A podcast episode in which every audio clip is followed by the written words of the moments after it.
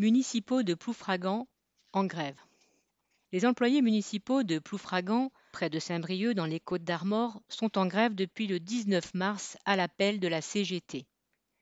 Ils refusent que le passage aux 1607 heures annuelles prévu début 2022 se traduise par 60 heures de travail en plus non payées et la perte de jours de congé d'ancienneté.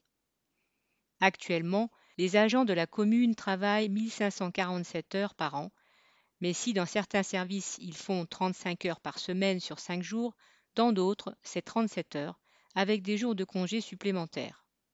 De toute façon, les semaines sont bien chargées.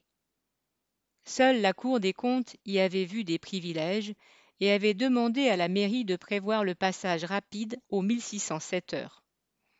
Depuis, la loi de la transformation de la fonction publique d'août 2019 est allée dans le même sens.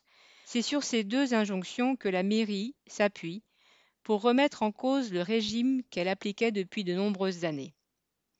La mairie d'Union de la gauche entre parenthèses PC, PS, Vert et UDB, avait demandé en début d'année aux agents de la commune et du Centre d'action sociale, CCAS, de participer à des groupes de travail sur la mise en place de ces nouveaux horaires dans les différents services.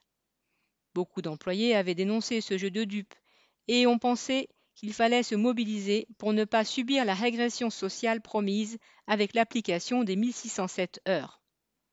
À l'EHPAD, les agents font tous les jours des quarts d'heure supplémentaires non payés, alors il n'est pas question qu'on rallonge leur temps de travail. Ils sont très mobilisés dans ce combat et ne passent pas inaperçus avec leur badge revendicatif. Plus d'une centaine d'employés sont en grève. Tous les services sont représentés. Après le succès de la première journée de grève, il a été décidé de reconduire le mouvement sous forme de débrayage quotidien, avec rassemblement tous les jours sous les bureaux du maire.